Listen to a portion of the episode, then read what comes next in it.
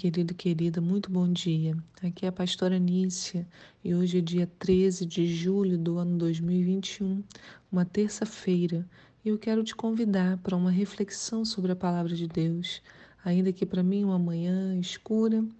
É, não sei em que momento do seu dia você vai ouvir essa mensagem, mas eu te convido, quem sabe, a pegar um café, sentar, pegar sua Bíblia e meditar um pouquinho na palavra do Pai.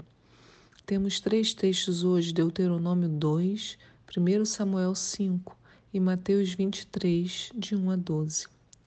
E a pergunta de hoje é: o que, que eu vou fazer, ou o que, que você vai fazer com essa tal prosperidade? O que, que a gente faz com essa pro prosperidade ou com ao conceito de prosperidade que a gente vê hoje na igreja e que é, dentro da palavra de Deus ele é bem diferente. Então, que tal falarmos hoje sobre isso? A prosperidade em si não é um problema.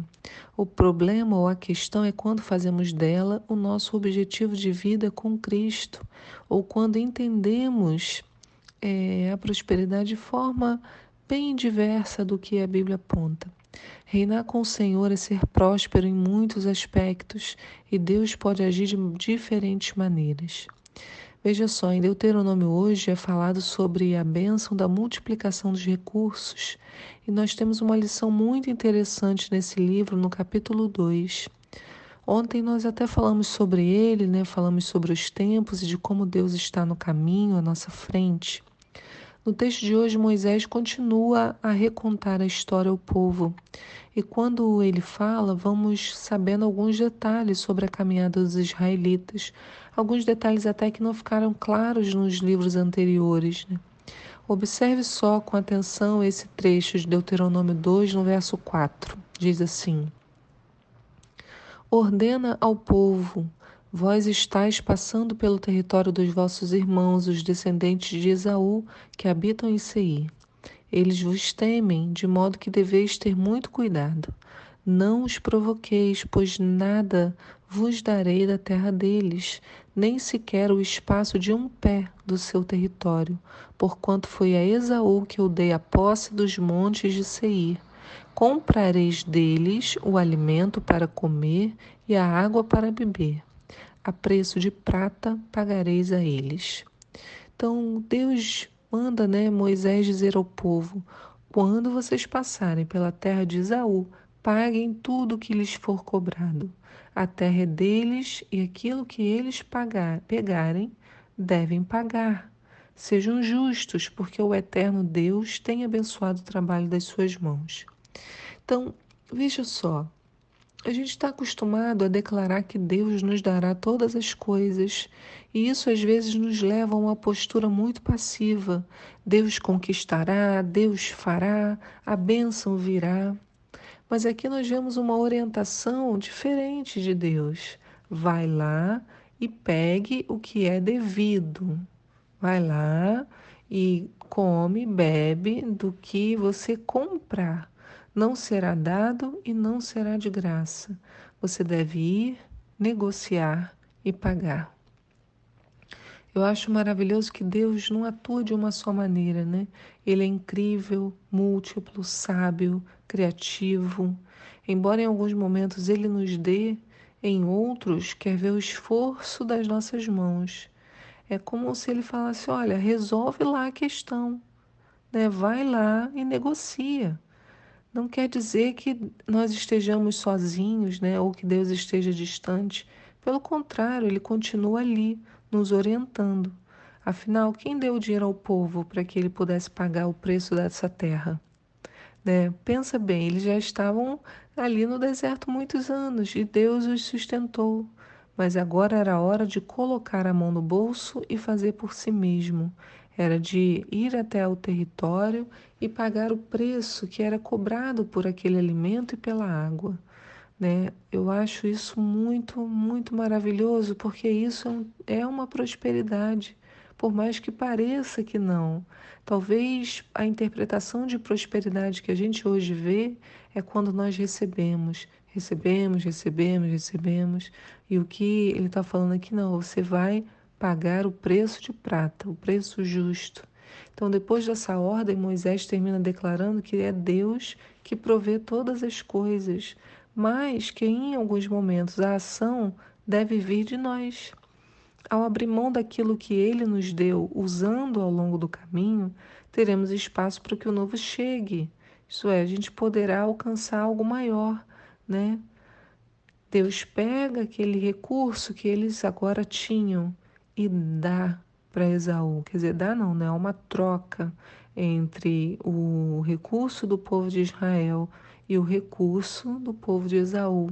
Ele vai lá e fala: vai passar por lá, pague o preço que é justo. Em Deuteronômio 2,7 diz: Pois o eterno vosso Deus vos tem abençoado em todo o trabalho da vossa mão. Ele acompanhou a vossa caminhada por este imenso deserto. Eis que durante quarenta anos o Senhor vosso Deus tem estado convosco e absolutamente nada vos tem faltado.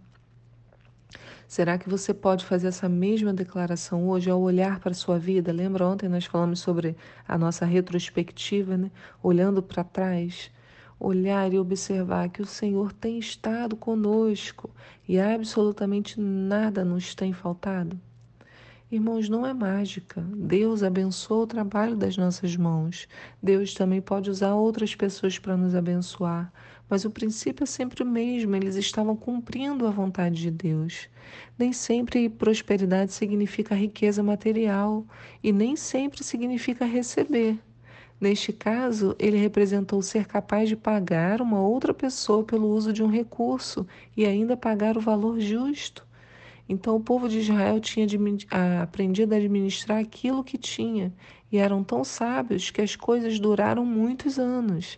Ele, esse é um tipo de prosperidade também, saber lidar com o recurso que tem, saber usar, saber multiplicar e saber abençoar o outro, né? saber pagar o preço justo. Aqui no caso, então, a prosperidade estava no pagar né, no usar o recurso.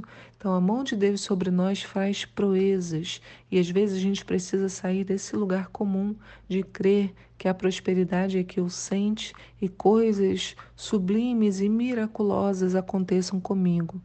Talvez Deus queira nos ensinar também a sermos prósperos, colocando a mão no trabalho, né? Deus abençoando o trabalho das nossas mãos, nada miraculoso, mas eu ser capaz de pagar aquilo, né? ou pagar pelos recursos que eu preciso.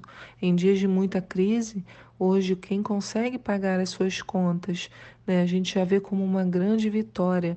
E eu já enxergo na palavra de Deus isso como uma grande prosperidade. Que o Senhor venha sobre você no dia de hoje. Eu sei que muitos, né, em meio à nossa crise financeira mundial, muitos estão com, muitas, com muita dificuldade para acertar as suas dívidas, para é, obter os recursos necessários, mas o nosso Senhor é capaz de nos ajudar e nos prover e, na verdade, experimentarmos esse tipo de prosperidade. Senhor, eu coloco diante de Ti o Teu povo. Senhor, que ouve essa mensagem e fala: Deus, mas nem isso hoje eu tenho. Senhor, eu clamo a Ti para que a Tua mão, Senhor, venha sobre cada um, que haja um despertar, Senhor, na direção que Tu tens e que, Senhor, Tu abençoes da mesma maneira como Moisés falou para o povo, né? Comprareis deles o alimento para comer e a água para beber. Senhor, ajuda o teu povo nas suas, nas suas necessidades, Deus, naquilo que eles precisam, do pão, da água, das dívidas que precisam ser pagas. Abre portas, Senhor, e abençoe em nome de Jesus e nos ensine a ter uma relação diferente com os recursos financeiros, a não crer na mágica, Senhor, nem que a prosperidade significa uma riqueza absurda, a não ser que isso esteja no teu coração para algum propósito teu, Senhor, mas nos ajuda, como Paulo falou, a viver com a nossa porção acostumada e sermos gratos todos os dias pelo que tu tens nos dado. Em nome de Jesus. Amém. Que o Senhor te abençoe nesse dia, querido e querida. Fiquem na paz do Senhor. Tchau.